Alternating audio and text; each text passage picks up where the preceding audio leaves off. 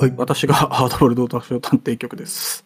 私もハードボイルド読書探偵局です。そうですね。えーお待たせしました。お待たせしすぎですね。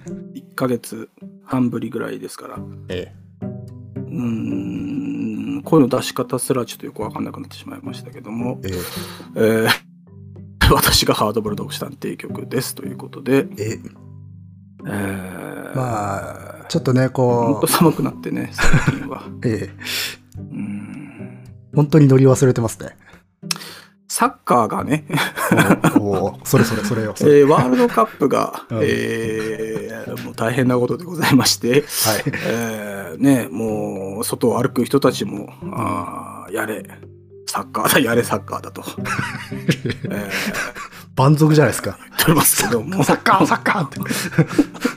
え、何が？いやいやいやいや。私全然でも内容は把握してないので、うん。サッカー、サッカー言って、えええー道を歩いていると。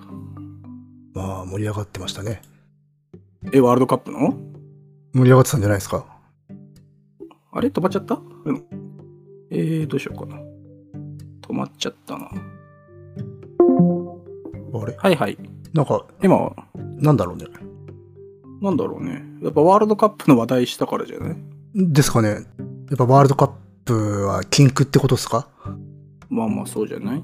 もう日本国家警察からの負けちゃったから。監視がダメなんじゃやっぱり厳しいよ。やっぱサッカーっていうのはね、うん。あの政府を攻撃する隠語ですから。まあちょっと初めからやろうか。まあ流れでね。うんはい。えー、というわけでこんにちは。はいはい。ハードボール読書探偵局です。はい。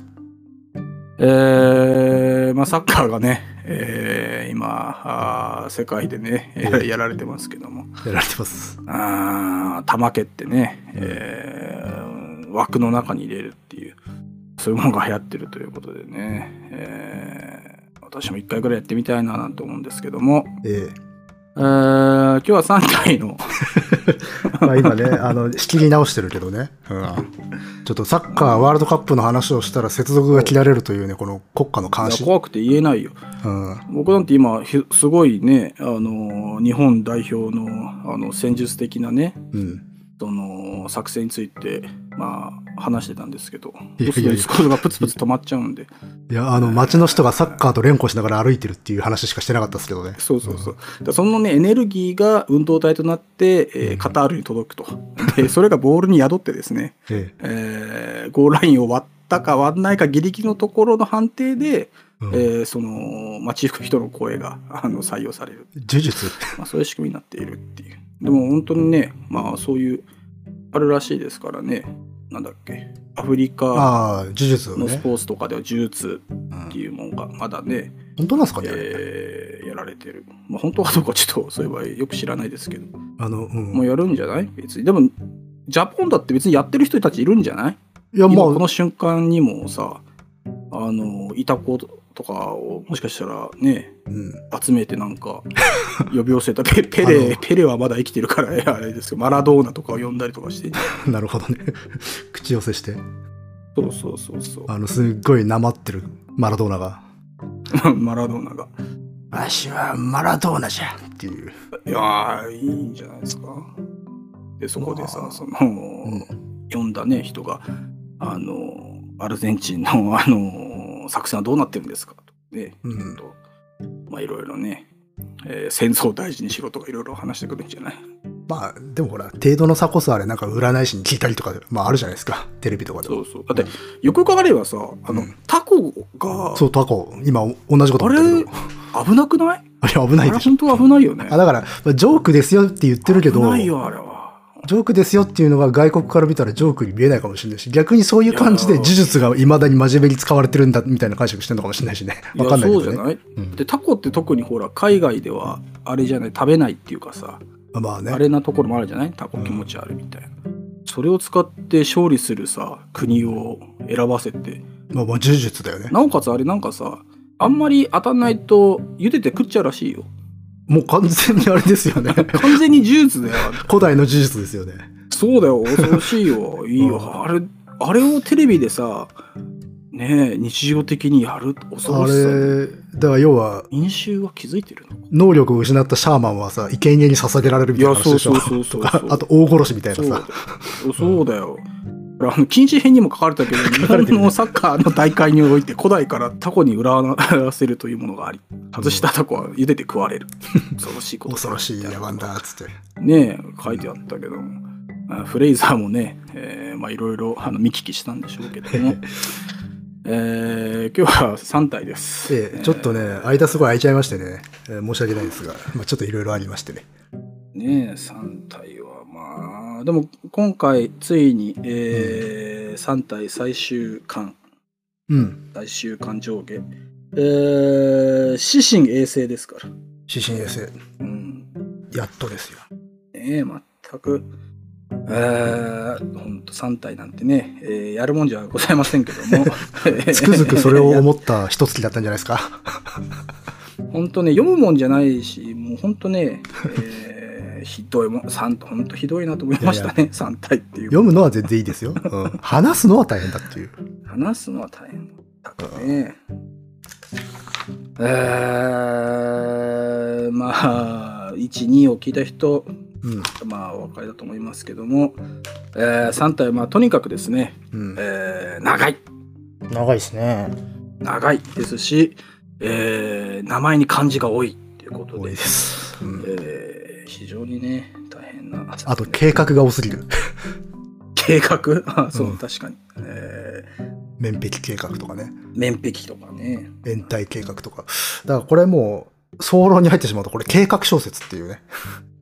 ねだから、うん計画をいかに、まあ、遂行する、まあ、失敗するか、まあ、そういうね、話ですから。でも、本当そうよね。うん、いかに人類が計画書が好きかっていうのがね。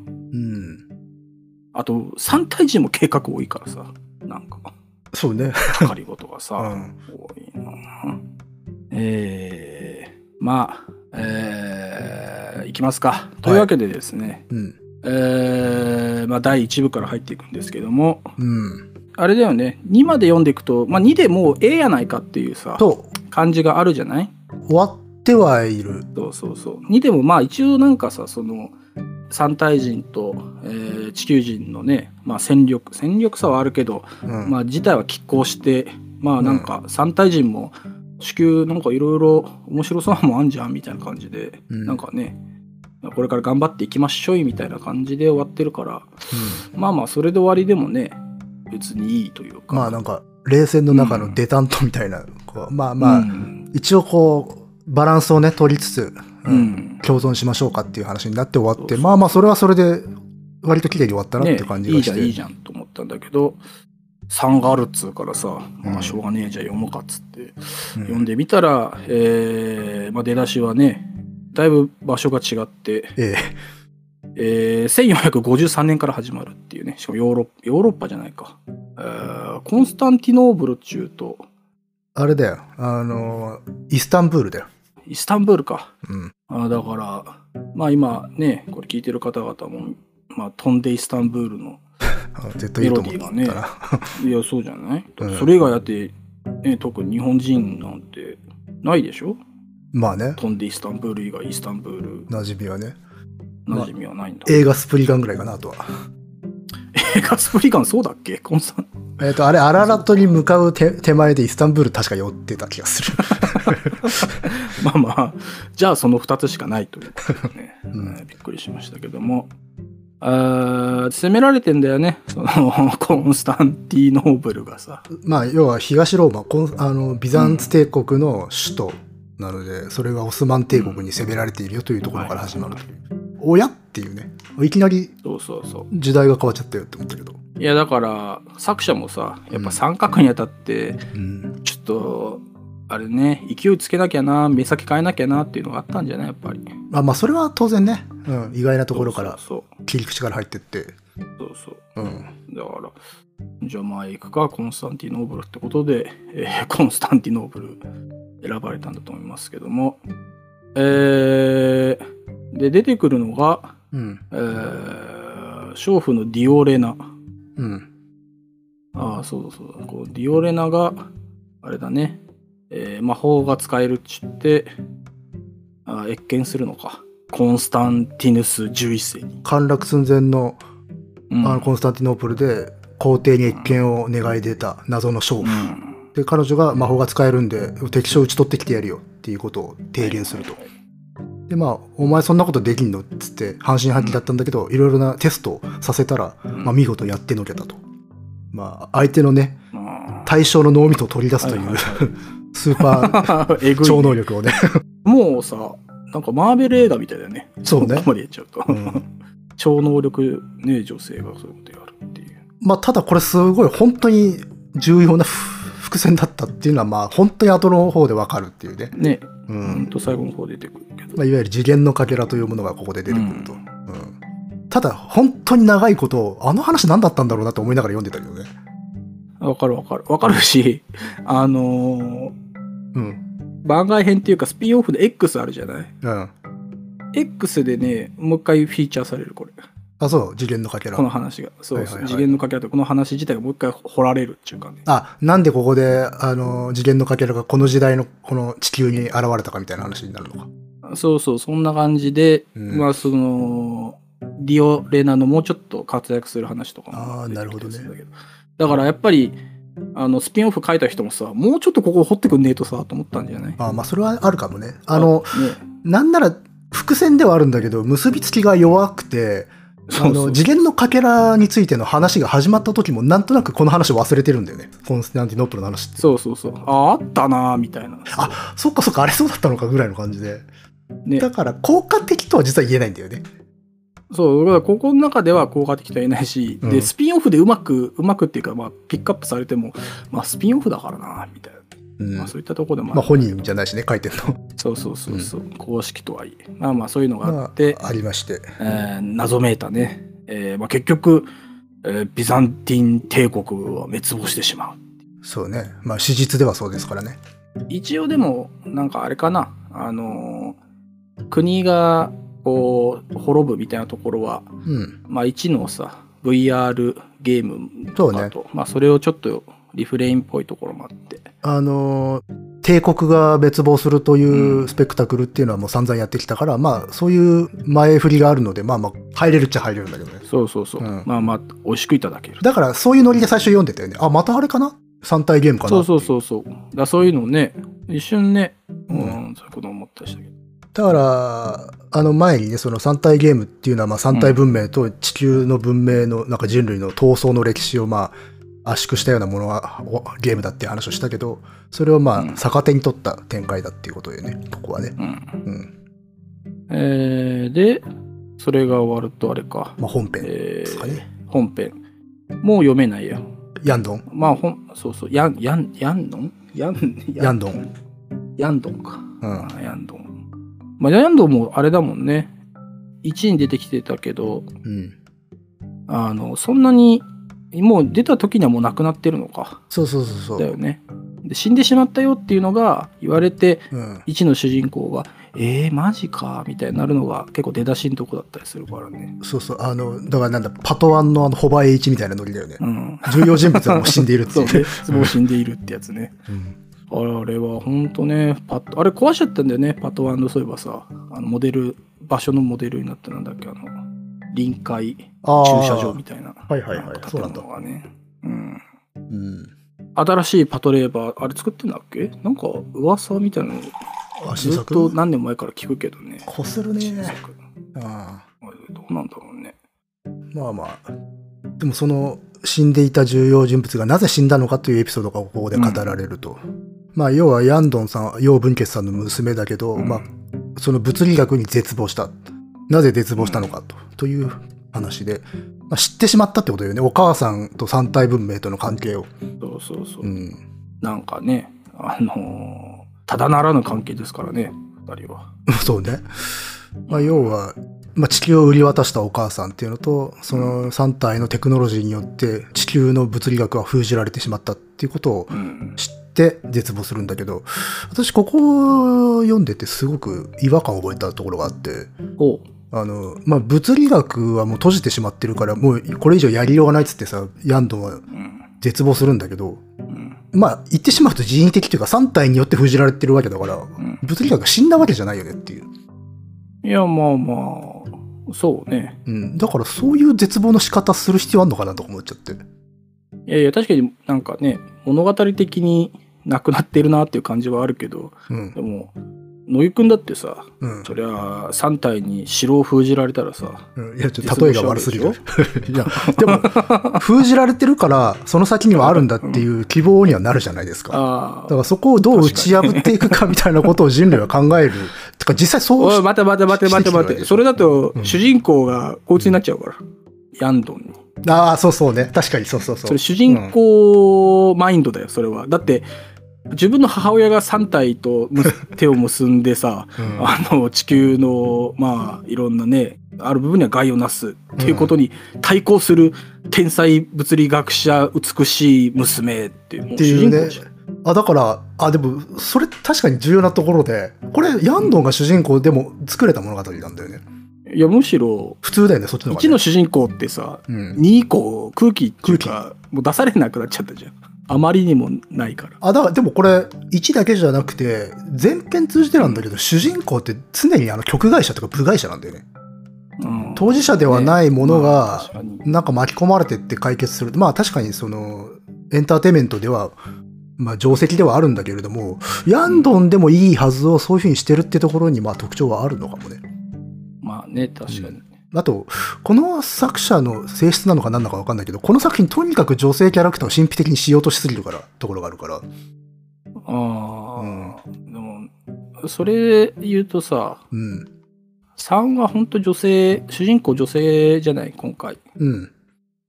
なんか扱いあんま良くないなっていうね扱いあんま良くない？っていうのは、その、そうそうあれ、降りかかる運命が？振りかかるそう運命が。あまあ確かに、結局あみたいなさ。ああれ？みたいな。お前こなせてないよなっていう。そうそうそう。でそういう役割をさうん。せっかく女性主人公に今回ねガッと変えてきたのにあそうなんだみたいなね。要はめちゃくちゃ優しすぎてしまって、あの、ことを悪化させてしまう主人公という設定になってんだよね。そうそうそうそう、うん。おおそういう役割をさせるのか。なんか損だなみたいなね。これだからやっぱ、あの、1、2通じてもね、私言ってきたけど、女性に対するイメージがなんか偏ってますよね、割とね。なんか、もううんそうね、うんまあ、特に3の主人公は、なんかかわいそうだな、主人公させられて、みたいな。まあね最終的にはかわいそうだな、みたいな。まあ、要はあれ、テーマっていうか、キーワードが母性だから、女性主人公になってるわけでしょ、あれ。ああ、そうなのか。母性キーワードだったのか。あ、どっかで母性って言葉をはっきり出してるところがあって、母性ゆえに、あの、母性っていうのはつまり、種全体を守るとかそういうことじゃなくて、今目の前にある命を、あの、守りたい、大事にしたい。だから、それと人類を守るっていうことの規模と、どうつなげていくかっていうことに葛藤し続ける主人公。でそれができないから結構人類を窮地に追い込むって話なわけじゃん。うんそうだね。まあまあ。でも、ヤンドン主人公じゃない。まだ主人公出てきてないんだよ。まだできてない。だから、ヤンドンはそういう、まあ、要素っていうのは持たされてないから、そもそも。うん。うん。ちょっと幽霊的な存在なんだよね。はいそうだね。まあ、この時はまあそれでおしまいで。うん。で、あれか。ああ、運転名が。運転名。運転名で。運転名。まあ、次、運転名か。読み方なんだっけな。ユン・ティエンミンね。ユン・ティエンミン。うん。こいつもなかなかなキャラ出てきたよね。そういえばね。こいつなかなかですね。ねえ大変な。こいつまたね、あのー X だとまた出てきて、いろいろ活躍するんだけど。ああ、あっちへ行ってからのね。3体でいかに過ごしてたのかっていう話ね。ああ、そうそう。うんだし、まあ、まあ最後まで言ってからの方がいいか。えーあれだから、それがあれで。まあ、この時は今、末期がん患者になってて、うん。いや、参ったなーみたいなことをね、なってる。まあ、身寄りもね、お姉ちゃんいるのか。お姉ちゃんいるけど、うん。まあもういいか、みたいな感じで。まあ、要はちょっとお姉ちゃんから厄介者扱いされてて、まあ、要は死を望まれちゃってるっていうことなのね。まあ、お金がかかるからね。ね、大変ですから。で、本人も、もう長生きできないわけだからと、いろいろと覚悟を決めて、で、その最中に安楽死法という法律が可決されたと。うん。大変なことですよ。まあ、なので、彼も、まあ、自分も安楽死を選ぶのかなっていうまあ、振りとしてはあれか、同じ病院で入院している人が、うん。あの、安楽死を選ぶんだよね。そうそうそう。うん。おじいちゃんがね、うん。もういいか、つってさ。で、そんなさなかに大学時代の同級生がバブリーになってうん。会いに来ると。うん。で、青汁。お前の言葉がきっかけで始めた青汁ビジネスがめちゃめちゃ当たったからお前にお金あげるよと。まあすごいね。これ、いやーこの同級生がね、よ、うんよくさ、そんなんで金持ってくるよなって思うけどね。うん、まあねご。いまあ、あれでしょ。だから後で、そのアイデアを取られたみたいな話にならないようにっていう。うん。いや、でもいいね。この青汁っていうのがいいね。未来そうね。いや、まあそこはひねったんじゃない？やっぱ、ちょっひねったのかと、いや、ほら、すごいなんか、公共性が高いようなやつとかさ、あーあるいはすごくおしゃれなことだとちょっとね、締まらないじゃないですか。まあねうん。まあ、レッドブル、ね、まあ、うん、みたいなもんなんだろうね、未来のね、この青汁が。あるいはなんか、あれなのかもね、この小説が書かれた当時の、なんかそういう背景があるのかもね。すげえ流行ってたとかあんのかもしれないけど。うんわかんないけどね。まあ、水素水みたいなもんなのかもしれんけど、わかんないよね。流行ってるね。うん、まあ、とにかく金もらってラッキー。ビッグマネーでもまあ使いようがない。もう、だって大金積んだって病気は治んないから、じゃあどうしようかなっていうことで、好きなあの子に星をプレゼントしようという。いい話だな。うん。ちょうどこれあれかな、月の土地とかの売買みたいな話が話題になってた時代だったのかな。ああ、土地とかね、あったね、そういうのね。そうそうそう。まあ、それでなんか、まだまだ人類はいけない星うん。を一つ買うっていう。で、これはあれなんだよね。実はそれをその防衛計画の財源にしようとしてたとか、そういう話が後に出てくるんだっけ？うん。うん。で、ともかくまあ星を買いますよと。ロマンチックだね。うん。あ、そう、次の章ね、その、防衛計画の費用に充てるために、その宇宙の星々をオークションにかけて、その売り上げを使いましょうって言って、ただまあ、全然あの、あの、成果が出なかった事業だったっていう。ねあの、17個しか売れなかった。しかもオークションになってなかったって、底値でしか売れなかったっていう。うん。そりゃそうだろうっていう。まあね。うん。というのが、あの、時の外の過去という、なんか短い談笑みたいなのでね、差し込まれてきて、これが、なんていうか、この3巻の説明パートみたいなんで、説明しようっていうパートなの。そうそう。ね。この差し挟まれてる時の外の過去というのは、実はこれも、うん。まあ、後々出てきますよ。うん。うん。うん。まあ、で、買うのか。構成 DX3909。3906。06か。どっちでもいいけどね。うん。えー、で、まあ、安楽に、ね、え安楽死。ー、今、まさにやるぞと。あそうちなみに安楽死だと直接的な表現すぎるのでこの時代では安楽っていう表現をされていると、うん。まあ、遠曲表現ででまあティエンミンさんも自分も安楽を選ぶと、うん。うん、でここの下りでその安楽死のプロセスみたいなのがさ描かれるじゃんうん。一つ一つ質問に答えてうん。プロセスを進めていくみたいなあれは、あれだよねえっ、と3体ゲームの中に出てきた人間コンピューターだよねあれああ、なるほどね。二進数的なさあのイエス・ノーで、っていう、あれを多分模してるんだろうな。ああ、なるほど。で、まあ、で、そのなんかイエス、ノーに答えていく過程で自分の人生を振り返るっていうんで、結構、あ、うまいやり方してんだと思いましたけどね。うん。うん。ちょっとドラマティックだ。うん。そして、そこでようやく主人公の存在っていうものが明かされてきて、まあ、要は彼が好きだった、学生時代好きだった女の子うん。との思い出がここで語られると。うん。誰だよ、それ。それがあれですよ。帝神。うん。チェンシンか。はあ。チェイシン、テイシン。はそうそうそう。まあ、星もその、チェンシン、帝神でいいか。じゃあ、帝神にしあ。ましょう。はいはいはい。星も帝神にプレゼントするっていう。にあげるんだよね。いやー、怖いなと思うけどね、これね。これはね、いや、めっちゃ怖くない？怖いですよ。怖いよ。え欲しいっつってさ。でも、帝神は、めちゃめちゃあのね、なんか喜んでましたからね。ないない どういう女性感なんだよ。いや、だからこれはね、再々言うように、なんか謎の、謎っていうか恋愛感ないよ。うん、大昔の少女漫画的な世界観みたいなのが結構あって。まあそうね。まあ大昔のせっか少女漫画でも星お前にやっといたぜ俺死ぬけどっつってさ キュンなんてことあるのか？わからんけど。うん。うんいやいやうんすごいねこれね。まあでも、ね、住んでのところでその安楽死中止されます。なぜか。え？なんで？帝神がやってくるんですね、そこで。彼女がこの安楽死を止めると。ああ走馬灯ね。走馬灯じゃないんだよ。多分死んじゃってるからそういうの見てるだけなんじゃないですか。あ、でもっていうふうにちょっと思いかけもするシーンだよな。うん。うん。で、ここで、まあ、フック。まあ、ここまでがアバンと言っていいね。はいはい。うん。まだアバン？いや、これはもう完全アバン意識でしょ。あそうなの？まだアバンなの？だって、もう3体終わったのかと思ったんだけどまだ終わってないの？終わってない終わってない。あそうなんだ。だってね、そこでね、今まで一番好きだった彼女がいきなり現れて、これね、抱きついてきて泣いてるわけでしょ。あ、なんか俺、ようやく実ったなって思ったら、うん彼女がいきなり安楽死法をあなたのために作られたのよ。っていうとこで、ショーが切り替わるっていう。うん、ああいやもうそこでなんかさあのーフィールド・オブ・ビューでも流しとけば終わりでいいんじゃないかこれいやいや、すげえつまんないでしょ、じゃあ。あ そうまあ、か。まだ序章だったのか。で、ここでもう、あれですよ、死神衛星ってタイトルが入るとこでしょ、ここ。ああ確かにね。指針衛星入りそうだね。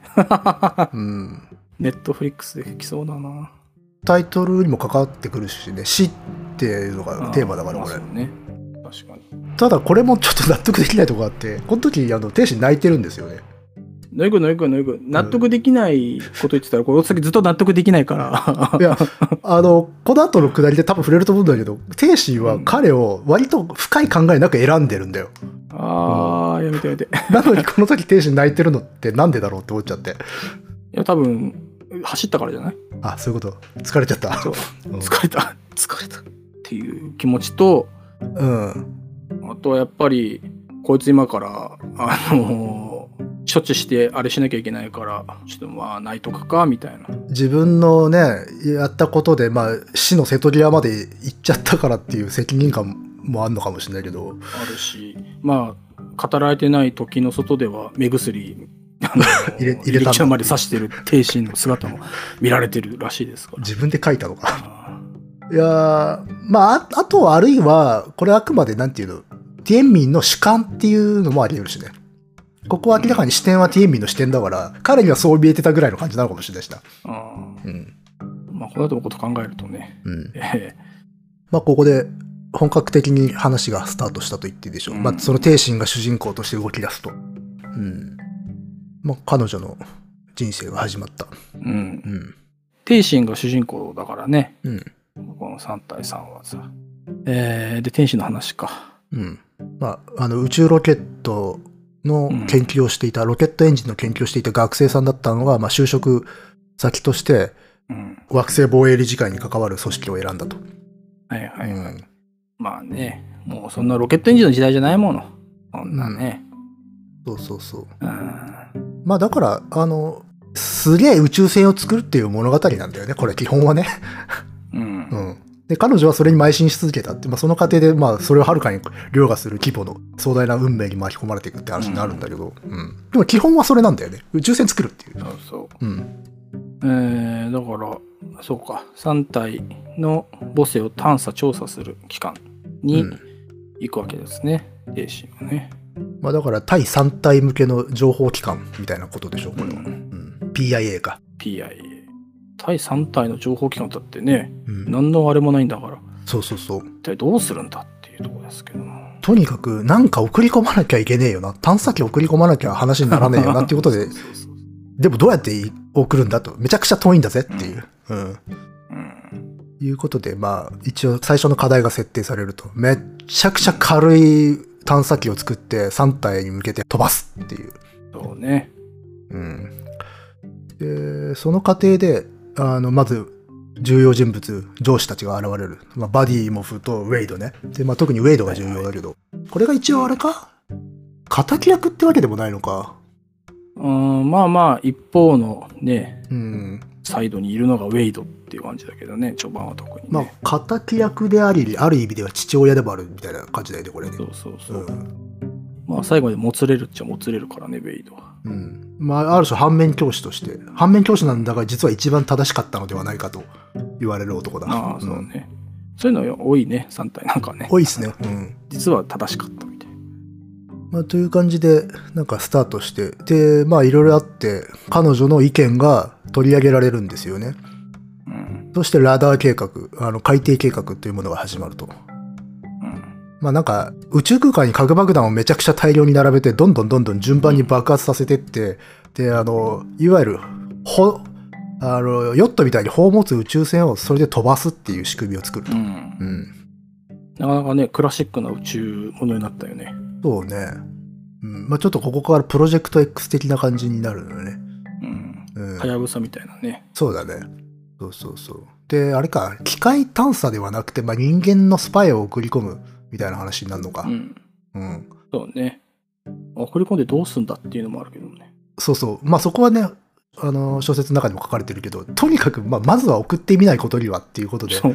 始まらんしゃーみたいなね。で結構、ウェイドっていうのはもう、精神主義なんですよね。うん。うん。とにかくやれ。具体的にどうこうじゃなくて、やらないといけないんで、動き出さないといけないんだっていう。うん。それが象徴的に表されてるのが、あの、前へ前へっていうセリフね。はいはいはい。うん。なんかね、今流行りのイーロン・マスクみたいな感じのキャラなのかな、これ。いや、なんか、何なんだろうね。そこまでの、なんつうの、合理主義とかでもないんだよね。まあ、合理主義は合理主義なんだけど、でも、ここぞってところはめちゃくちゃブラックな精神主義者なんだよ。ウェイドって。うん。うん。あのーえげつないことするもんな。そうそうそうそう。だ結局、あのー論理じゃなくて、気合で押し切らなきゃいけない時もあるっていう。うん。しかも、かつそれを冷酷にやってのけるみたいなところで、かなり、あの、特殊なキャラだとは思うよ、この人は。まあ確かに、主人公は割と情で動くからな。そうそうそう。でも、ウェイドは情では動かない。あの、冷徹なんだけれども、かといって、ど、どこまでも論理的かっつったらそうじゃないんだよ。うん。うん。不思議だよね。最後の引き際のところもそうだけど。そうそうそう。まあでもこれはこの3体の全体の特徴でもあるんだけど、めちゃくちゃ科学科学で言っときながら最後は気合みたいなところがあるってところが共通してる。うん。だから、ウェイドって3体的なじ、3体という小説をある種体現してる人ではあるんだよね。なるほどね。うん。まあ、ってな感じで、ともかく飛ばすぞと、人類を一人。う。うんん。で、その後、あの、また例の説明しようが入って、人工冬眠の技術について解説されると。うん。で、なんか、最初はね、人工冬眠の技術が確立されてもしばらくの間規制がかけられてたっていう説明がされていて、うんうん。要はお金持ちだけが、あの、寿命を先延ばしにすることができて、あの、命の平等とか公平性みたいなものに道徳的な問題があるから規制されてたって。うん。ただもう3体の危機、3体危機によって未来にへの希望がなくなった。未来に、あの、行ったって、どうせ先はないんだからっていうことで、あの冬眠をする魅力がなくなったので、あ規制がなくなったと。自由化されたっていう。あそれは、あ、なるほどなっていう説明でした、ここは。うんまあ、まだ冬眠がね、もう、バンバン重要な 技術。うん一番重要な技術になっていくあの、もう冬眠、冬眠がもう山手線並みになってますからね、これね。そうそう。どんどんどんどん、あの、主要な登場人物を冬眠させて未来を組んでいると話が続かそうないっつってそうそうそうさ。。ちょっと高田の馬場に用事があるから冬眠しようみたいな世界になってくるから。そうそうそうそう。うん。で、まあ、ともかくちょっと冬眠技術を使いまして、うん。人を送ろうという話が本格化して、で、あれか、まあ、それも、PDC 常任理事会で採決にかけられることになると。うん。で、ここであれなんだよね、あの、ルオジーの暗殺じ未遂事件が起きるんだよね。ああ、そうだね。ここで一致してくるのか。うん。うん。あんま覚えてないんだけどね、ルオジーの暗殺未遂って。まあ、そうね。うん。い選ばれた直後に一回あんだっけね。そうそうそうそうそう。選ばれて拒否った時にうん。なんかね、狙われる。その現場にこの帝神たちがいたっていう話になって、うんここでまあ運命が交錯すると。うん。そしてここで、さらに悪いニュース、知らせが来て、あの、うんどう頑張っても探査機に乗せられるのは 500g。少ない。だから、とてもじゃないけど人間なんて乗せられませんよってなって。うん、じゃあ。そしたらそこで、どうすんだ？ウェイドが驚きの解決策を出す。タコを送るってことか。タコを送る。まあ脳みそだけ送るっていう。ん。考えたな、ウェイド。だから、ここがだからウェイドらしいんだよね。あの、あの、合理的であるように見せて全然合理的とも思えないっていう、ちょっと謎のバランス。そもそも送ってどうすんだよっていうところ解決全くしてないのにとりあえず送るしとりあえずやるんだっていう。そうそうそうそう。何なんでしょうねこれねまあ要は3体ぐらい進んだ文明だったら脳みそ復元、あの、からね、あの体復元するなり、コミュニケーション取れるようにするだろうっていう。完全に当てずっぽうで送るっていうね。いやーすごいなうん。まあ結構無茶苦茶な計画多いですよね。3体はね。んうん。まあまあ無茶だからなんかねけれみがあってなんか面白いのかもしれんけどねうん。まあそれはあるよね。脳を送る人をね人材のためにうん。その安楽法を成立させるっていうのも、ねなんか意味がよくわからんっていうさ 通りそうで通らないっていういやそんなんでええんかいみたいなあそうそうそう。次のね、章で語られるけどね、その、脳みそをね、だけ送るには、まず誰を送るかって言ったら、もう先がない人っていうことでね。意味がわからない。そこでなんか 人道なんかよくわからん人道主義なのかわからんけど。なんかねそういうの出されるけど。あ、でもなんか人権意識みたいなことに関しては、あの、なんか気気を使われてる社会だっていうことは、折に触れて書かれてるよね。まあさっきの島民だってそうだし。うん。そうね、うん。まあ結局そういうことやってるとやられちゃうんだけどさ。うーん。まあ、まあそういうとこは、まあリアリティであったりはするんじゃない？こういう。うん、うん。まあねまあそういうことで選ばれたのが、ティエンミンだったってことなわけでね。うん、うん、なるほどうん。ねそして次、その後にあれか、ティエンミンがプレゼント、うん星をプレゼントしたということが、兵士にもわかる。あ、あえっと、彼が送ったことはわからないんだけど、その、うん誰かからプレゼントされましたよっていう権利書が届いたと。そこで彼女はとても喜んでんだよね。いやわからんなこれはわからないねが。してよくわからんうん。どういうことなの？みたいそう、ここは私も思いました。そんな喜ぶかっていう。怖いだろっていう。な怖いよだってすごい大金だからね。そうだようん。怖ってなるけどで、あとね、これ後の方で作者も気づいたのか、打ち消してるんだけど、普通の思考回路だったら、あの、プレゼントしてくれそうな金持ちって一人しかいないんだよね。一応。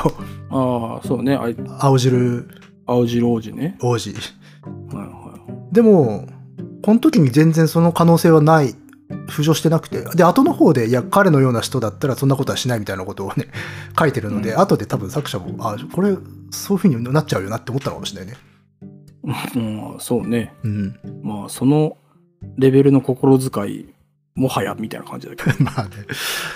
で、ここでちょっと面白かったというか奇妙だなと思ったのは、あの上司のバディモフ。まあ、これはいい人なんだけど、この人が一緒に喜んでくれてんだよね。いいやつだからねだから、あ、価値観共有してんだなっていう。そうねやったなみたいなのなんだろうねこの感じねそんな素晴らしいプレゼントくれるなんて、君は相当愛されてるね、みたいな感じの話をしてるから。うん、まあ、ただ、この時、バディモフはその家族と使命感はいはいと、こう、天秤にかけて苦しんでたから、まあそういうところでこういうニュースに触れたので、少しぬくもりを得たのかもしれないね。ううんん。でも、ここでは割と、後につながる重要なこととしては、帝神はその、まあ、人類を愛するために個々の人間を愛することから始めないといけないっていうことを言っている。だ目の前の人を大事にできないのであれば人類を守ることなんかできないんだっていうね、ままるでユダヤ教のタルムートみたいなことを言っていると。うん。おタルムートっていうのはそういうもんなの？かあまあ、その中にそういう教えがあるけど。うんうん。でも、まあ、これがね、後の決断の伏線になるわけよね。うんあまりにも身の回りにいる人たちのことを守ろうとしすぎたがゆえに、とんでもねえことになったっていう話ですから。うんうん。だからここはこの彼女の性質を表してるんですよね。で、まあ、そんな中で、あのー海底計画の中で候補者を選ぶということで、ティエンミンが浮上してくると。うん例えば大学の同級生からね、あの、俺たちの同級生で一人もう死にかけがいるよ、みたいな話をされると。そんなまあね そんなこ、そんな感じじゃないだろうけどね。まあそういうことを聞かされたので、あ、候補者にしよう、つって。そんなさっきのなんか博愛的な話はどこ行っちゃったの？ね。で、実際これ、確か本文でも書かれてるけど、深く考えずに選んだって言ってんだよ。そうそうそうそう、うんだってさ脳みそだけ送るって残酷の極みじゃんそうそうそう。そんな笑うセールスマンだってやらないよ どんなドーンでもやらないけどにもかかわらず深く考えずに推薦してしまったと言ってたから、じゃあさっきのあの涙って何だったんだろうなって思ったわけ。だから情緒がおかしいんじゃない？もう。ただね、ここら辺はね、どうもね、ヒッチを見るに、深く書いてないんだよ。やっぱこの時のその彼女のね、心っていうのを。だからね、ちょっとね、作者的にもね、ちょっとこれよくわかんねえなって、あっさり書き流した臭いんだよね。そうね、うんこれ、よくわからん。もうちょっと説明必要じゃないかなってくだりだった、ここは。なぜ彼を選んだのかっていうのは。うん。そうそう。なんか、急にいる、いるみたいだよって言って、あ、そうなの？じゃあ、みたいな。ね、ほんとサクッと選んでるから、本当に。うん。だからすその素性とかさ、もしくは深くなんかさ、ね、学生時代に知り合ったというわけでもないのにね、うん。あ、いや、でも話はしてるはいるんだよ。はそうそう話はしてるけど、別になんか仲が良かったとかでもないし、なんかね、微妙な距離感で、あの、おとなしくて、なんか優しそうな、ただ繊細だから守ってあげたい、みたいなこと言ってんだよ。だからこう、母性をくすぐるようなタイプだと思ってたらしいんだよ。そんな人を3体じゃあ脳みそだけ送る送るっていうことで通じない通じない。ないないないない。怖い怖い。だ多分これで矛盾しちゃってるから、あんまりそこ深く書けなかったんじゃないかなと思うんだよ。まあそうだね。うん。だからこれさなんかあれだよねむしろさその話としてはどう難しいけど天明がたまたまそのさ帝神？帝神がそういうプロジェクトに参加してるから、うん自分が死にそうだから立候補するぐらいのさそういう方がいいね。どっちかってね。の方がまだまだあるじゃん え、うんあなたが立候補してくれたの？ってそのまあね現場で知って、うん。ついでに星もあげるよってわけわかんなくなっちゃうけどそうそうそう。根底から、あの、構成し直さないといけないから。そうそうそううん。だから星もあげるし俺の脳もあげるぜみたいなそういう感じなのかな、うんでそれで天使まあね、えー、天使が涙を流すの方がまだ、うんまあまああるかなって感じですけどまあ、まあいいやいいやまあでも、ティエンミンもね、この計画について知らされてね、うんまあちょっと、ショックもあんだよね。なんか天心俺のことを思って来てくれたのかなって一瞬思いかけたら全然違ったっていう。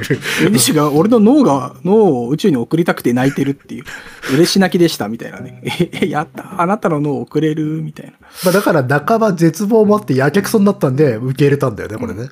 な そうだけど。いやーこれショックでしょうね。うん。なんかね。いや、これショックだと思うよ。だってこっちはさもう死にかけでもううん。ね、最後のこの、まあ、もらったお金で星をプレゼントした相手がさ死ぬ間際にやってきて泣いてるっつったらもうこれあれ？みたいなさ同窓会で昔俺のこと好きだったって今告白されるパターン街みたいなさ、うんそうそうそしたら、えー脳だけを あの3体に送りたいんですけどつってのいただけませんっていう。かあとはあの事務局の人が話すんでみたいなすげえな。星とのプレゼントしたって相当ですよね。ねうん。だからまあそのねあのなんていうの無邪気さうん。帝神のね あの星も脳もくれるっちゃみたいなね。無邪気さが結局は自分を首を絞めることになってしまう。でそれをぼなんか後々母性がなんちゃらとか自己認識をなんか曲げることによって正当化しようと思ったけど、えー物語的にはそれを許さなかった。まあそういうことなんでしょうけど。まあ、あとは、なんていうのか、こう、自分がティエミにしてしまったことの重さゆえに、その、母性とか、あの、博愛みたいなところに、より行ったっていう解釈は、まあ、できるし、多分そんなようなことも言ってたような気もするので、さすがにこれはひどいな。作者も思ってたんでしょ。そうなのかな。脳食った後にさ、あ母性大事だな、みたいなことさ、思われてもっていう。それはね、あのーバディボフもちょっと、あれ、こいつ大丈夫かって思う。そろそろ思わないとバディボフもやばいぞっていうね。まあ、まあバディボフ本当にやばくなっちゃってちょっとやばくなるっていう。うん。でも、バディもそんな機能してなかった気はするけど、ただまあ、一応理解者ではあったんだよね。理解者としてはね、うんだもうちょっと、えーバディモフ引っ張るのかなと思ったけどね、うんその、帝神とコンビみたいな感じでそうね。意外と、えーまあ次のところでもうバディモフ死亡という死亡。あの、じゃん車ごと川に飛び込んで死亡ということで。で、でもなんか原因は白血病だったのか、これ。そうだねそれでまあもあったいや大体車が絡む事故っていうのは大体あや怪しいっていうのはね 陰謀のね。ババトーさんもどっかで言ってたから 一番足がつきにくい暗殺は車だよみたいなことなんかうんバトーさんも言ってたよあ言ってたっけ、そんなこと。なんか言ってなかったっけなちょっと記憶今あれですけどもまあまあ、でも確かに、亭主も、これは人為的なものではないか、暗殺ではないかと疑っていい。ただ、この時不思議なほど直感的にあの、疑ってんだよね、亭主は。まあそれはあの作者の筆がね、えー載ってるからそうですね。うん 怪しい。てかそんな怪しいとこだったらもうお前やめて手引けよと思うけどね。まあねそう。思うんだったらさ。まあ、要はすごいタイミングバディモフねいいやつだったのに。うん。なのでね、しかも、そういう病気だからガイガーカウンターまで取り出して、なんか要は被爆させられて死んだんじゃないかっていうふうに疑ったっていうね。そうそうそうそうひどいですね。うんただ、このバディモフが死んでから、その、ティエンミンに対して、あの、深く考えるようになったの、彼女は。遅い遅い遅い遅い自分はちょっとひどいことしたんじゃないかっていうようなね。うんちょっとちょっとなのかみたいなね。うん。うんまあいいんじゃないですか。で、えまーあ、ありますよね。深く考えずに後で後悔することは多いですから。あおいおいそれが人の脳みそをね 宇宙に送るってことになればなおさらですよ。うん。うんで、えーそうか候補から外そうとすんだね。そうそうそうそうそう。あの、ウェイドに、あの、ティエンミンは全然ダメですよ、あいつ。あいつ、そんな、あの、こんな重大な任務は負わせられませんよ、みたいなことをわざと言って、外させようとするんだけど、けどダメか。ダウメェイドは、いや、むしろ、むしろ適性があると言ってしまう。うんうん。青汁うまいっつって。でね、この辺からね、最初、あの、ウェイド、登場した時は、あこいつ有能だけど、まあ、冷酷。まあ、冷徹なやつなんだな、みたいなキャラクターで、として出てきたんだけど、この辺からね、ウェイドがね、サディストになってんだよね、明らかに。そうだね確かに。あの、精神をいじめて喜ぶみたいな明確にサディスト的な描写をされるようになってきて、ちょっとキャラ編が若干入る、ここで。そうね。うん。まだちょっとこの人複雑な人物で。うん。うん。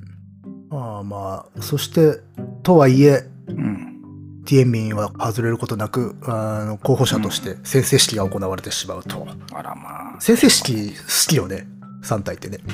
あ。しょっちゅうやってる。面壁の時もやってたし、なんかね。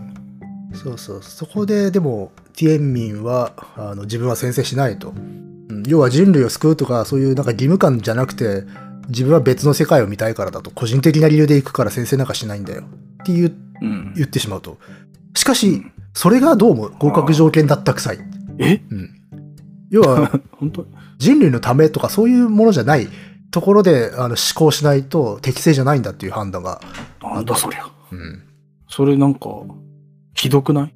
まあでもまあ、リアリティは感じたけどね、あ、でもそういうもんかもなっていう。まあ、そう、そうだけどさ。うん。先生式に参加してて、うんじゃあ先生式に出ないことが条件じゃん。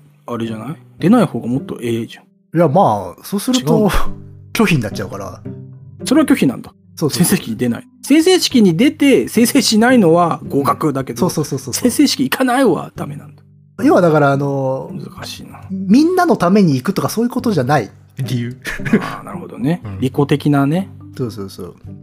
やだ、ぴょんっつって選ばれるわけです。選ばれちゃって。で、もう一人候補者、同じような理由で宣誓しなかった人がいたんだけれど、HIV 翌日死んじゃった。そうそうそう。で、これでまあ候補者いなくなったんで、ディエンミンが、あ決まるんだけど、この時、うん。シェイ。もう一人の候補者もタイミング良すぎなんだよね。死ぬのが。ああ、そうね。あだから、亭主になんで疑われんだと思ったんだよ。あ。ああ。だってバディモフのことは疑ったんだよ。だったら、彼女の、あの、このもう一人のなんだ、候補者、女性エンジニアの死を疑ってもよかったのに疑ってないっていうのは、まあ、話的に余分だからだよね。まあ。だったらもうめんどくさいから、ね、先生しなかったの、うん。ゲンミンだけにしちゃえば、一人に縛っちゃえば、これだからまあこん、なに絡ませないな。だからまあ、リアリティとして入れたのかもしれないね。もう一人ぐらいいるだろうっていうことまあまあなんだろうけど。うん。まああとは読者側にそういうふうに思わせるとかなんかいろいろあるかもしれんけど。まあ、ともかく選ばれちゃったと。うん。うん。で、この後もいいよね。その、うん。で、脳を取り出されるけどさ、うん。あのー、執刀医は、まあ、クローン再生してもらえるんじゃない ?3 体人に、つってさ、慰めてくれるっていうね、そうそうそうそう。いい話だなと。ちなみにこの時、あのーその執刀医、まあ結構老人なんだけど、うん。子供よって言うんだよね。これ中国語圏ではそうなのかね？あの、子供よって言い方するのかね？ああ、そうなのかね。あの、随所に出てくんだよ。子供よって。はいはいで、特に象徴的なのは、あの、西暦人がはい未来人たちに対しても子供たちとかって言ったりするんだよね。うん。まあまあ言い方なのかもね。なんかね、年若いものに対して。定型的なね。うん。うん。でもそれが一つ、なんか物語のテーマともつながってくるのかな世代間の話だから、うんこれって。はいはいはい。うんそして、あと大事なこととしては、この、ティエンミンの脳が摘出する、される直前に、あの、星をプレゼントしたのが彼であることが知らされると、帝心に。うんう。ん。そこでもやっぱしウェイドはちょっとこうサディスティックな理由から教えようってんだよね、彼女にね、それを。そうだね。うん。で、まあちょっと、帝心は取り返しのつかないことを。まあでも、うん。まあそうね、星もらったって知ったから、やっぱりやめてっていうのもなんかよくわからんけどね。そうあね。マインド的に。うんなんだそりゃっていうさ、なんか、そんな、ある？まあまあ、でも、よりだから、ね自分が最初だから駒のように思ってた人がどんどんどんどんかけがえのない人間になってっちゃったから後悔してるってことだからね。そうね。まあ、星を送れば、うん。世の男性に、だから3対4で勘違いさせちゃうかもね。うん。い星を送れば？やいやいや、いけいけるのかまあ、遅れればね。確かに送る財がな。うん。まあ、摘出、脳を摘出されてしまったティエンミン。うーん。そこで帝心、なんか、意外なのか根本的なことなのかうん。気づいてしまう。彼は何を食べるんだと。うーん。確かに。あの、3体に送られてしまった脳だけの彼が食べるものはあるのかということで。ねうん。あ、そこ？まあ確かにそうだけどっていうね。え、これはいい気づきですよ。いい気づきだな。え、っていうかでも、その脳から体を再生させうるかもしれない三体文明なら食い物だってっていう思うけど、だそういうことじゃないんだろうね、これね。まあこれは情緒の部分ですからね。あの、ふるさとのものを食べてもらいたいという思いだよね。うん。うん。まあ俺が3体人だったら、うんまあ2体クローン作って1体食わせるけどね。あ、共食いさせるってことですか。まあまあでもそうなっちゃうんじゃない？だってほら、人間だってほら、魚の餌、魚のすり身みたいなさ、あ、まあね。なったりする。るわけだから。恐ろしいことですよ、3体人。いやいやいや、まあまあ、ということで、まあ、ただ、はい。人類の故郷、ルーツを感じさせるものを入れてあげたいという多分思いなんでしょうということで、あの、うん穀物とか野菜の種をね、一緒に送りたいんだと、うん、いいうね。ん、ウェイドにお願いすると。うん。で、まあ、当然のことながらウェイドはダメっていう。あーうん。まあ、ただでさえ軽くしなきゃいけねえんだからそう種といえどもダメだぜと。ダメだよ。もう脳だって半分に切って送った方がね、軽くなるわけだから。うん。脳ってどうやって送るんだろうね、そもそもね。そういえば。いや、普通になんか、ホルマリンかなんかつけておくのか。あ、ホルマリン漬け？あ、そうなの標本みたいな感じで、あれあ、あ冷凍すんのかな？あ、冷凍カチンコチンにして送るのか。わからんけど。もうだったら何だっていいじゃねえかって感じだけどね。いやいやいやいや。脳だろうが何だろまあ、ともかくあ、それでも精神食い下がるわけですよ。いや、絶対種を送ってくれと。う。そこでそんな、もっとなんかね、前もってあっただろうと思うんだけど、ここでそんな粘る。いや、まあ、あれですよ。うん。あの、取り返しのつかないことをしたから少しでもね、彼のために何かしてやった、してやれたっていう結果が欲しいんでしょ、彼女あなるは。ほどね。うん。まあ私、確かに脳は送ったけど種を送ったしな、みたいなね。それが生きるよすがになる。うんうん。でもまあ、このね、種を送る、送らないモンドと合わせて、うんここででもね、冬眠計画が出てくるわけですよね。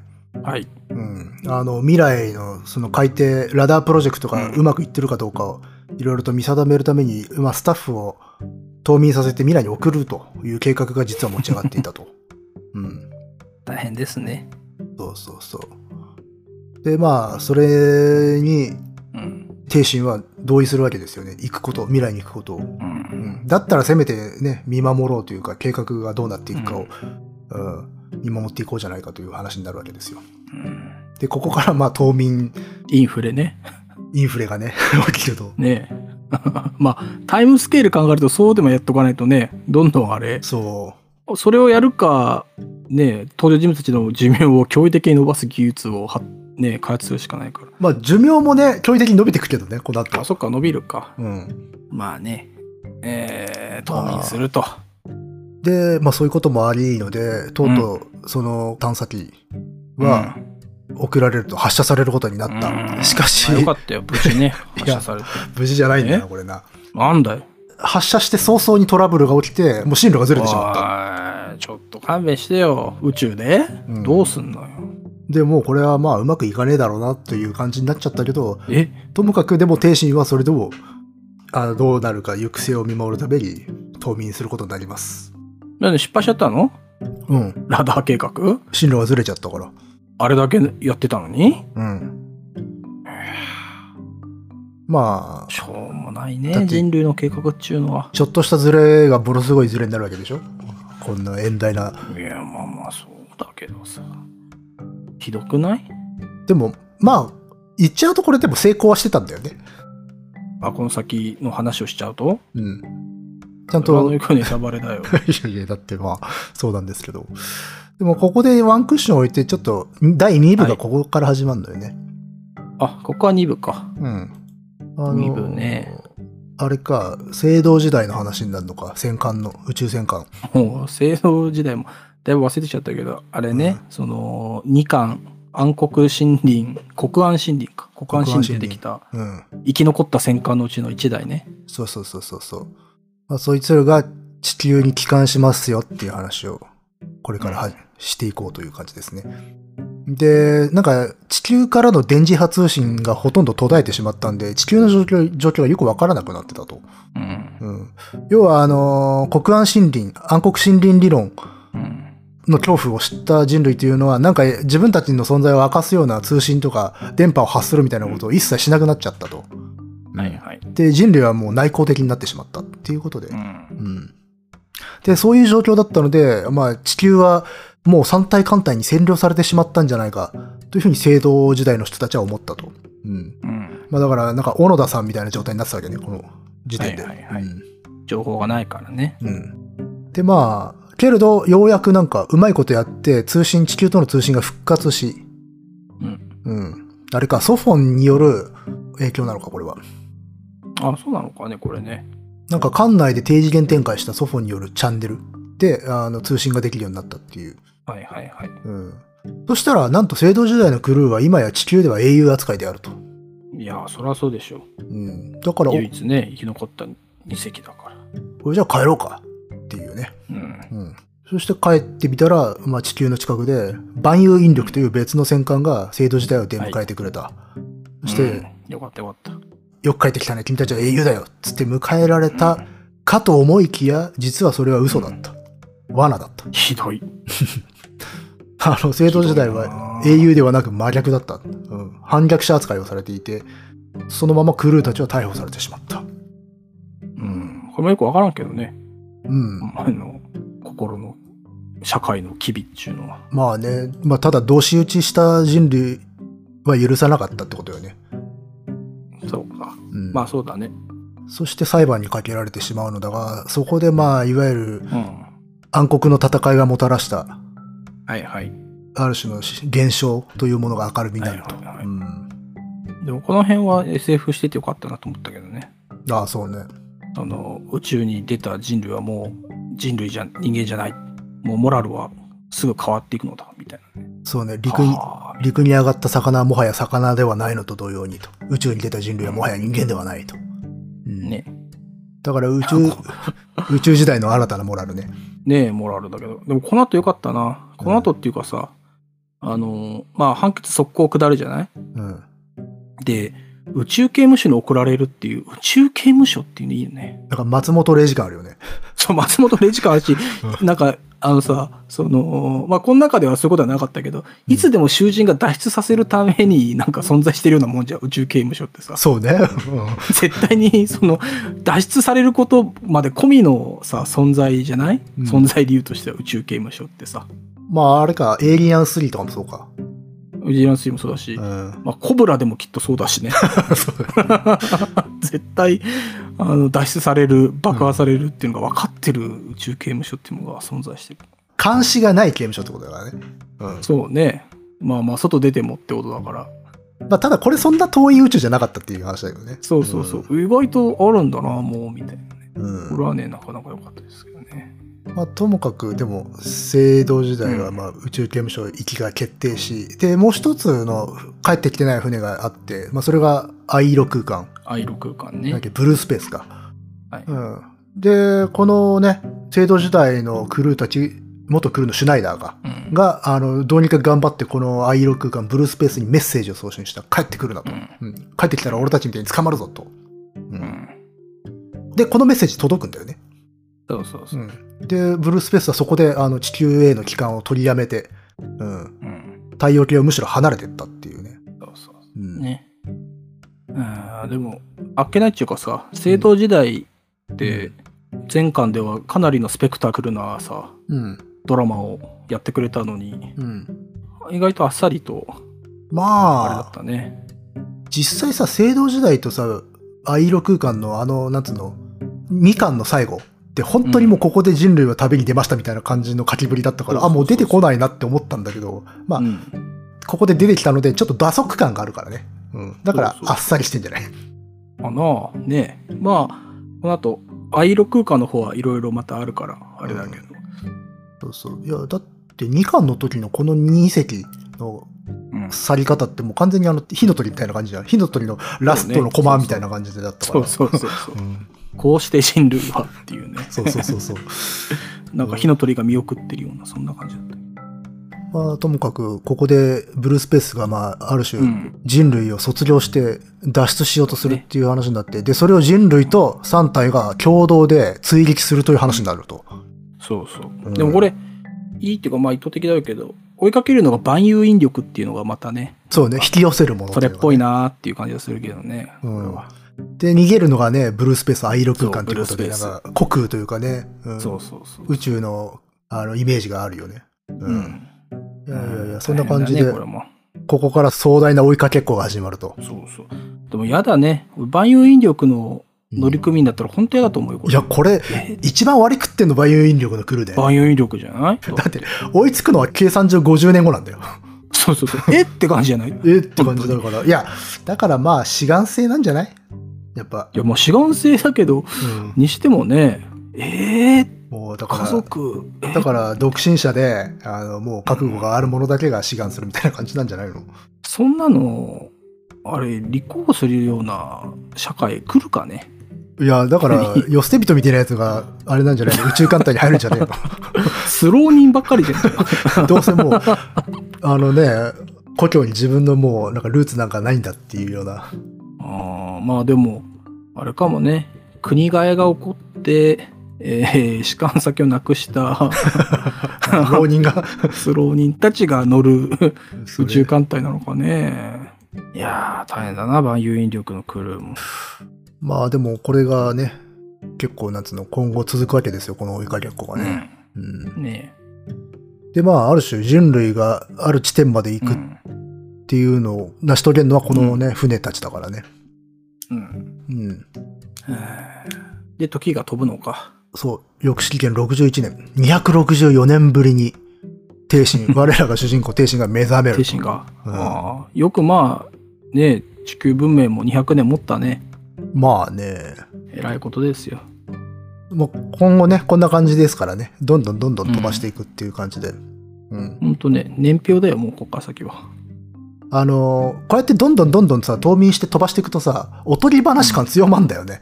なんか、いや、そうそう。全体的にね。うん。あの、100年単位になっちゃうから、物語の進展が。だから、そうそう。なんかうん、歴史ものみたいになっちゃうね、こっから。そう。うん。うん。まあ、そこで目覚めた帝神。なんで目覚めさせられたかっつったら、何なんですか、一体。彼女がプレゼントされた星というのがちょっと必要なので、あの人類にとって。はいはい。うん。それを太陽系艦隊うん。と国連が買い取るために彼女を、まあ、その権利者である彼女を起こしたという話だったと。うんう。ん全部起こされちゃうんだね。まあ一応ご本人ですから。うん。まあそうだけどさ。なかなか島民のあれってどういう契約なんだろうね。まあでもこのぐらいだったら起こされちゃうのか。うん国連って言ってるから。あれなんじゃない？契約内容にいろいろ含まれるんじゃないの？こういう場合は起こされますよみたいなのが。あうん。まあだからその彼女がプレゼントされたあ。うん。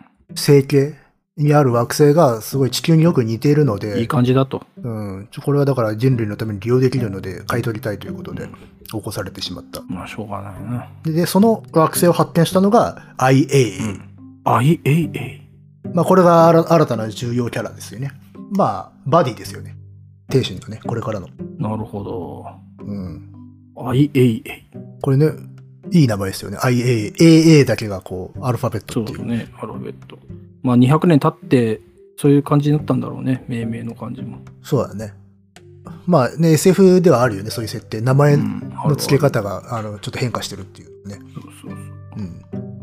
うん。で、まあ、ともかく、彼女としては、まあ、帝心としては、まあ、別に渡してもいいけど、うん。うん。なんか優勝じゃないとダメなんだよね。うん。なんそうそうかね。別にタダであげてもいいと思ってんだけど、一応なんかそれはダメっていうことで、うん。なので、あのー構成は彼女が持っているけれど、その構成がもたらすエネルギーは人類のために無償提供するという契約をすると。うん。で、まあ、それ、とてつもないお金が彼女の元に転がり込むことになるので、その資産運用のために、あの、会社を作りましょうと IA が提案し、彼女がその経営者になると。うん。ちょっとこう、抜け目ない女の子であるというね。そうね。まあ本当、ティエンミンって何もしないで金持ちになったよね。ディエンミン？あ、帝心あ、ティエンミンじゃない、あ、テイシンテイシンか。あ、だからこれあれで、ちょっとあの、収録前に話してたことだけど、主人公は基本的に仕事をする暇はないっていう、暇じゃないとダメだっていうことにつながる。だからめんどくさいこととかは全部 A がやってくれてるという設定にしてね、そうねあの楽させようということですから。うんうん。まああと、このね、世界規模で身動き取るんじゃ、ある程度金持ちじゃないと身動きそう取れない。そうそうそう。うん。その辺の問題をここで解決する。基本的に3体は、あのー天才で金持ってないとダメですから。いや、ダメじゃないね、これは。生き延びるのはしんどいよ。うん。ってな感じで新たなね、相棒ができた IA という。で、彼女と一緒にね、こう、冒険が始まるわけだが、まあ、その前にまずね、あの、オープンワールドを歩かないといけないから、未来の。そうね、新しいね。そうそうそう。で、この時代の人類は、あの、地下生活ではなくて、再びね、地上で暮らしていて、で、やっぱし、あの、ツリー型の都市なんだよね。まあ、これ、なんかあれ、あれ、未来予測であるでしょ？こういう、樹状都市っていう。そういう都市ね、あるね。効率よく、なんかね、うん。凡未来感だけど、これは。うん。まあ、そんな感じでまた繁栄はしているんだが、ただ特徴的なのは、なんかみんな女性化してると。見た目が。うん。うん。なんかね、あるんじゃない？そういう、なんか。まあ、女性的、まあ、見た目どんどん麗しくなっていくっていうことなんだろうけど。これはね、なんか実際この小説の中でもその、なんだ、日本とか韓国のアイドル文化を引き合いに出してたけど、うんまあ基本的に、あの、もてはやされる男子の見た目というのは女性に近づいてるっていうのは、まあまあそりゃそうだなっていう。うん。男らしさよりかは女性的な方がっていう。で、それが行き着いた先が、まあみんな見た目はほぼ女性であるっていう。うん。なんかね。うん。という感じで、まあまあ繁栄はしていて、いい時代ではあるらしい。で、ここでロージーがね、の名前が出てくるんですよね。ああ、そうだね。またロージーもなんか訴えられそうだみたいな話ね。そうそうそう。領事がそのね、抑止力を手にするために使った呪文によって、あの、星の座標をうん。宇宙に発信したことによって、その星が消滅したということで、まあ、うんその星一つを滅ぼした犯罪者として訴追されるべきだという、なんか、ことを主張する人たちがいるっていうね。うん。なんかね、大変なことで、藍色空間もそうだし、なんかね、みんな訴追されちゃうね。まあね。まあだからこれをね、三体世界では、まあ人類のためになんか別の何かを滅ぼすっていうことができるのかっていう、まあ倫理観を問われてしまうという物語だから、うん。うんまあ実際ここの下りでもね、あの、A が帝心に、まあルオジーみたいに一つの世界を滅ぼせるかと、その人類を救うために。帝心はそれに対してそんなことはできないと。うん。うん。まあこれ実際彼女はね、そういう考え方だったから、この後どんどん人類を追い込んでしまうわけよね。うんう。ん。要は目先のその、博愛精神みたいなものを重んじるがゆえに。うん。そうね。まあ、そんなもんかもね。そんなもんかまあね。うん。もね。普通の一般市民はそんなもんですよ。でそれとまあ本当に対象をなすのが、ウェイドであると。まだウェイドいんの？で、この後出てきますからね、ウェイドは。うん。まだウェイドいんのか。だってウェイドも冬眠してんの？してたんだよね、実は。うん。そうそう辛いね、こら。まあ、要はウェイドが実は冬眠していて、しかも同じく、まあ、目覚めていたと。そして彼女を罠にかけて呼び出すんですよね、この後。でもなんでさ、ウェイドこのタイミングで目覚めてんだろうね。あれじゃないのだから、帝心をやるためじゃないですか。あでもそうあれ天心が起きたのってうん。あれもともとうん。あれだっけ？予定してた目覚めだっけ？いや、星の権利を譲渡する、させるため。だよねだからだウェイドが目覚めるのはな何理由で目覚めてたんだろうなもしくはあれじゃないの？執権者、あの、ソードホルダー計画みたいなものが始まってて、で、ウェイトそれになりなろうとしてて、あそうそうその競合相手だから、確かにそうね。じゃあ、ウェイド自身が目覚めた理由は何だったんだっていう話だよね。もしくは天心が起きたら俺も起こせよって言ってたっていう。あ、それはあぐらいるかもねかあるかもね、うん。そういうのはあるかもしれないね。そしたらたまたま騒動確かに、ウェイドが、あのー起こされる理由って書いてなかったっけ？記憶にはない。どうだったかなあんまなかった気がするけどね。これなんか都合よくいるなウェイドとは思っそうね。いきなり現れるからね、ここで。そうそうそう。いやもともと2人ともこのタイミングだったらまあそうなんだなと思うけど。そうね。まあまあ、まあまあ、ともかくでも起きてきて。で、まあね。大事なアクションパートだから。うん。まあこの執権者、ソードホルダー計画というものが始まっていて、お前が多分選ばれちゃいそうだからお前殺すわっていうことでうん 呼び出すとね。まあこれもよくわからんけどね。そのうん。天心選ばれてる理由って今一つね読んでても。あそれは思った、最後まで。え？なん帝神ってそんなに適正扱いされてんだろうってそう。いう。そうそう。うん。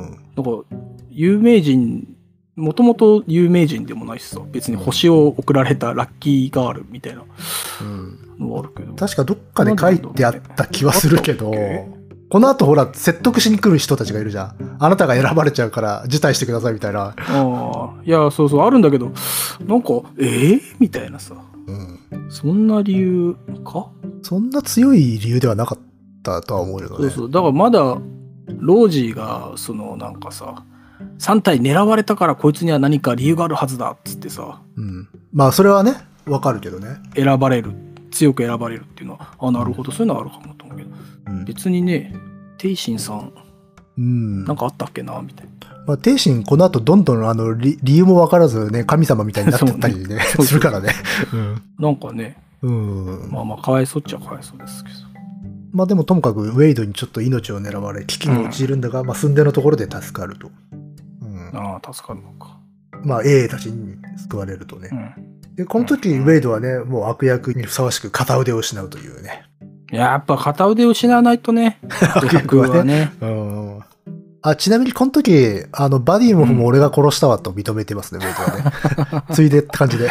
ついでにね、うんえ僕悪役ですか？じゃあっつってねうん。じゃあバディモフも俺殺しましたうん。うんえらいことですけどもねそうね。で、ここの後、説明しようで、あの、ソードホルダー計画について語られると。基本的に計画とか技術の説明は全部この時の外の過去。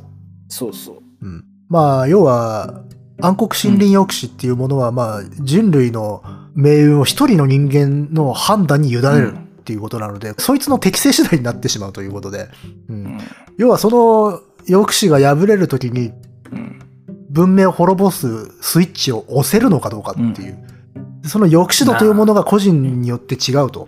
そして、ルオジーの抑止度っていうもの、いざとなったらスイッチを押せる抑止度っていうのが、まあ9割を超えていたと。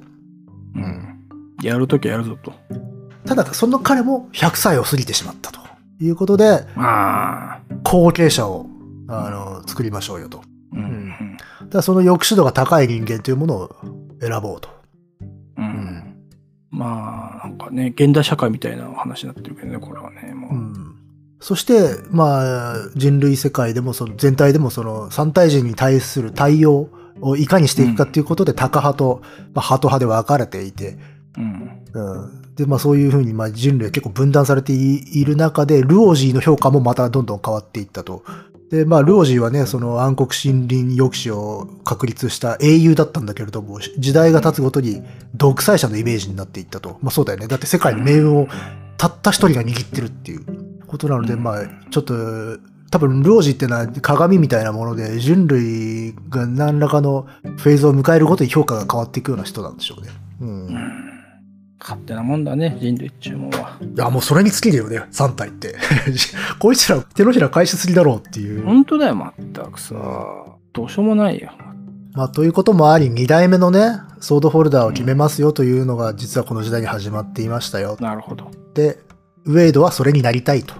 うん。うん。フィードもなんでそれないまあ、あるんだろうね、欲求がね、そういうのが。まあ、だってウェイドはさ、結局、こいつが一番人類救おうとしてるんだもんね。まあね、うん。最終的にはそういう話だったもんね。そのためにもマジで手段選ばなかったって男だから。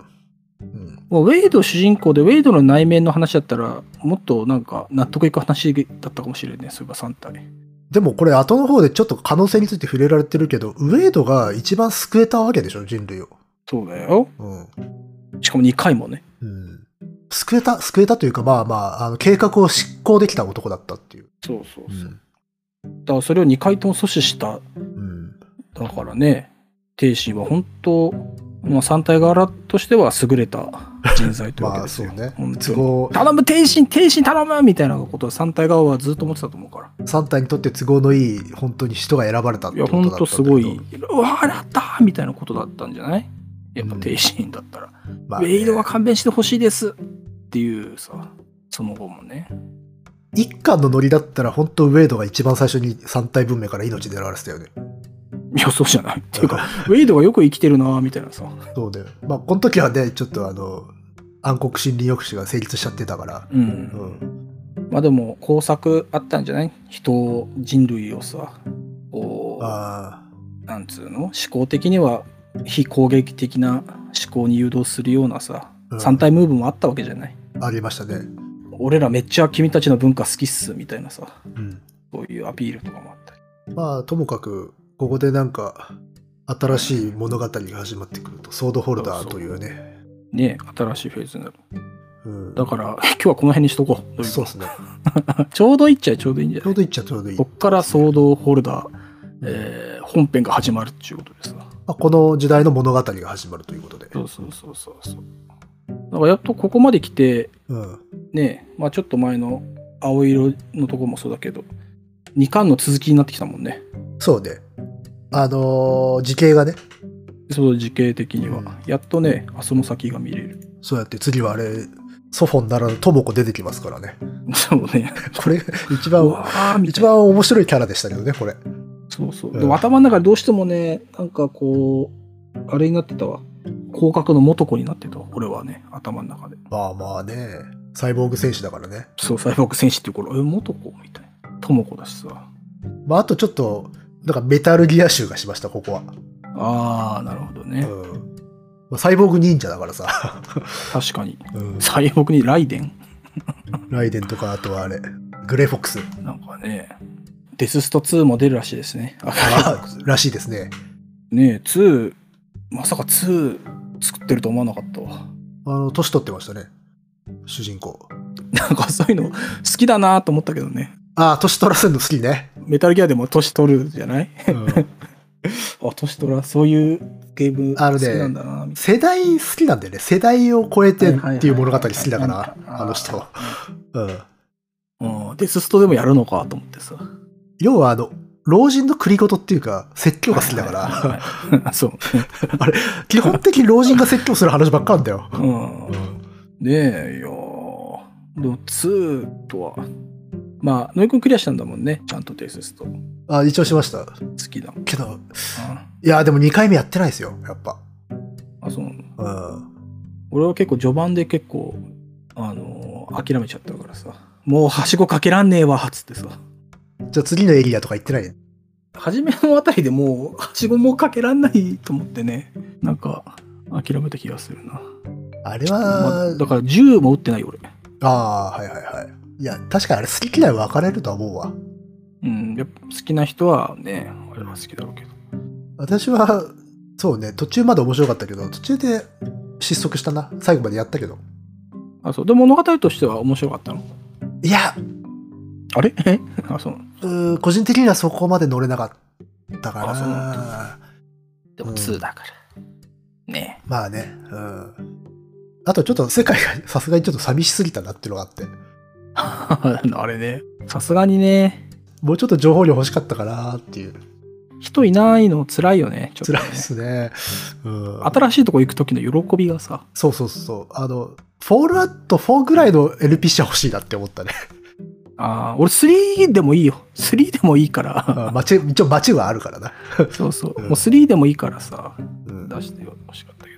ああ、そうね。まあ、ちょ一気に話がそれたけど、まあまあそんな感じですよ。うん、そう。まあ、えー、3体の方は人間いっぱい出てくるから大丈夫ですよ。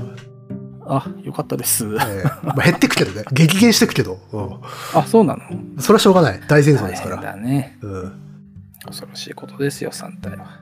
まあ、っていうような感じで、ちょっと、これ、まあ途中ではあるけれども、一旦ちょっとここでね、はい、次ではい。次へと回します。はい。まあね、えー、サッカー、お、戻った。まあ、これからワールドカップ開かれるわけですけども、これから？あー果たして日本が優勝できるのかっていうことをね、ええー皆さんと見守りたいと思います。ーそうですね。ちょっとくしゃみがすごい 出てきますね。寒いですね。はい。はい。それでは、えーまたお会いしましょう。さようなら。さようなら。